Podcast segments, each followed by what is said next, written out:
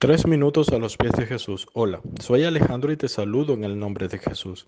Existió un hombre llamado Nehemías de origen judío que durante uno de los exilios que enfrentó el pueblo de Israel llegó a servir al rey persa Artajerjes.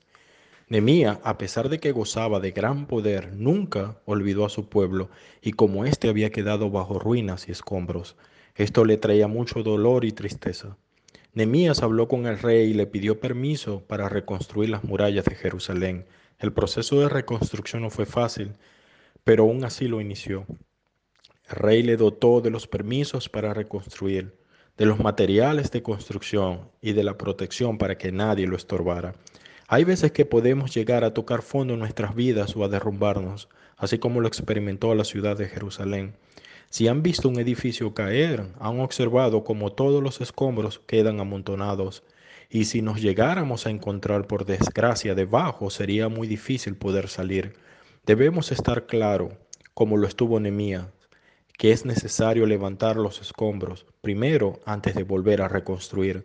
¿Cómo nos armamos de valor para volver a reconstruir cuando nuestra vida está en ruinas, cuando todo está desboronado?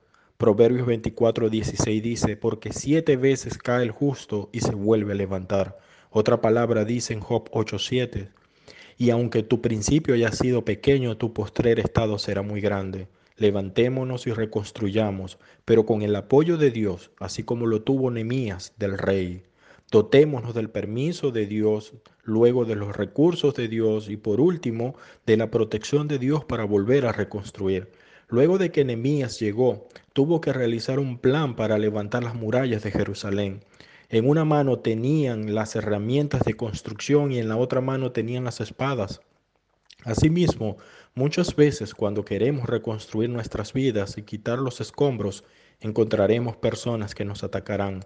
Nemías no se quedó derrotado, entendiendo por derrota cuando nos negamos a levantarnos y decidimos quedarnos debajo de los escombros.